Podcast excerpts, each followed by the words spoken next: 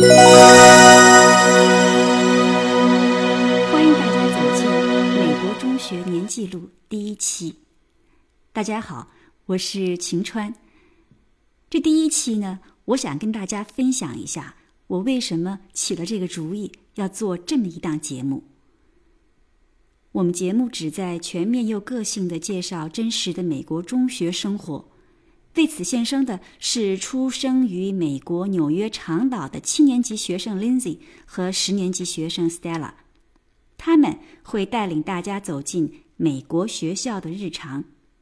我们的节目就会跟踪他们的生活，从九月入校一直讲到六月底考试结束放假，所以是一整个学年。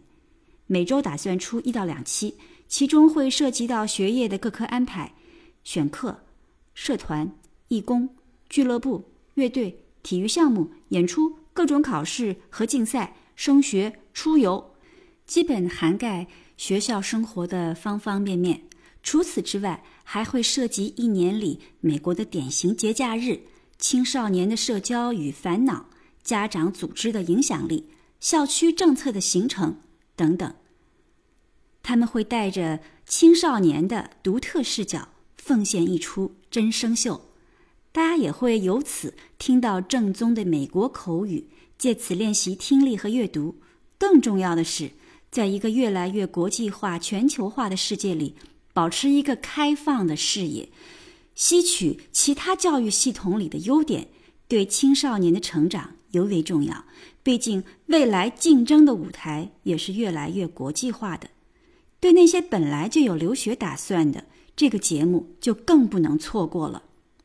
这里我会以美国工作生活二十年的经验，为你呈现一个美国蓝带级优质公立中学的全景图。这里是《美国少年说美国》系列的第三集节目了。第一集我们出了暑假在美国，已经结束了。第二集是奇想英文书世界，深度介绍未成年人的阅读世界。正在以一周一本书的进度热播中。美国中学年记录是我们推出的第三集。刚刚结束的开学第一周，过完漫长暑假的学生们返校，会是怎样一个情景呢？我们下次节目说。欢迎您关注美国中学年记录，您一定会听有所得。